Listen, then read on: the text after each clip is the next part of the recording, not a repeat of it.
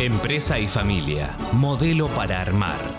Un espacio para el éxito empresario y la felicidad familiar.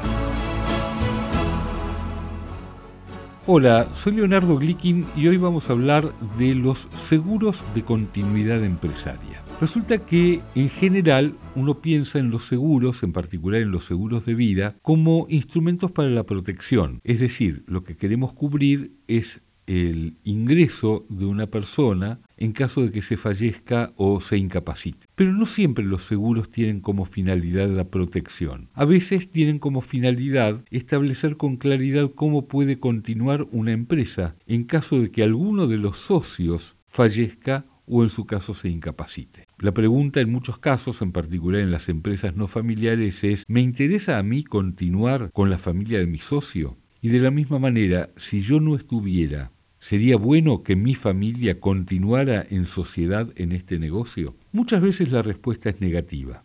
Muchas veces la sociedad es una sociedad de personas que se tienen confianza, afecto, fundamentalmente deseo de continuar juntos, pero esto no se extiende a sus respectivas familias. Por eso, un modo de evitar este riesgo es establecer un acuerdo de continuidad empresaria que establece que en caso de fallecimiento de alguno de los socios, la totalidad de la participación societaria de ese socio va a pasar a los socios sobrevivientes y la familia del socio fallecido o incapacitado va a recibir una cantidad de dinero que en muchos casos proviene de un seguro de vida. A veces ocurre que el monto por el cual habría que asegurar a los socios es muy elevado porque la empresa vale mucho y entonces en lugar de tomar un seguro por la totalidad, lo que se hace es tomar un seguro por el pago inicial, es decir, el dinero que va a recibir la familia en forma inmediata, que le va a servir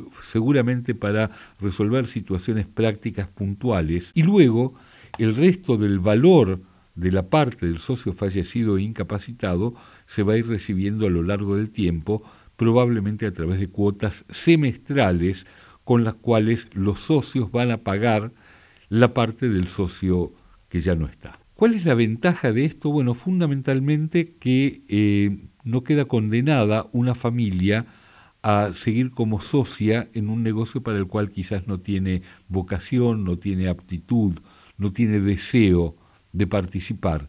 Y de la misma manera, cada uno de los socios puede pensar en la solidez del vínculo con los otros sin tener que imaginarse a la familia como continuadora. Soy Leonardo Glickin y los espero el próximo sábado a las 9 de la mañana en Empresa y Familia Modelo para Armar por Radio Perfil 101.9. Muchas gracias.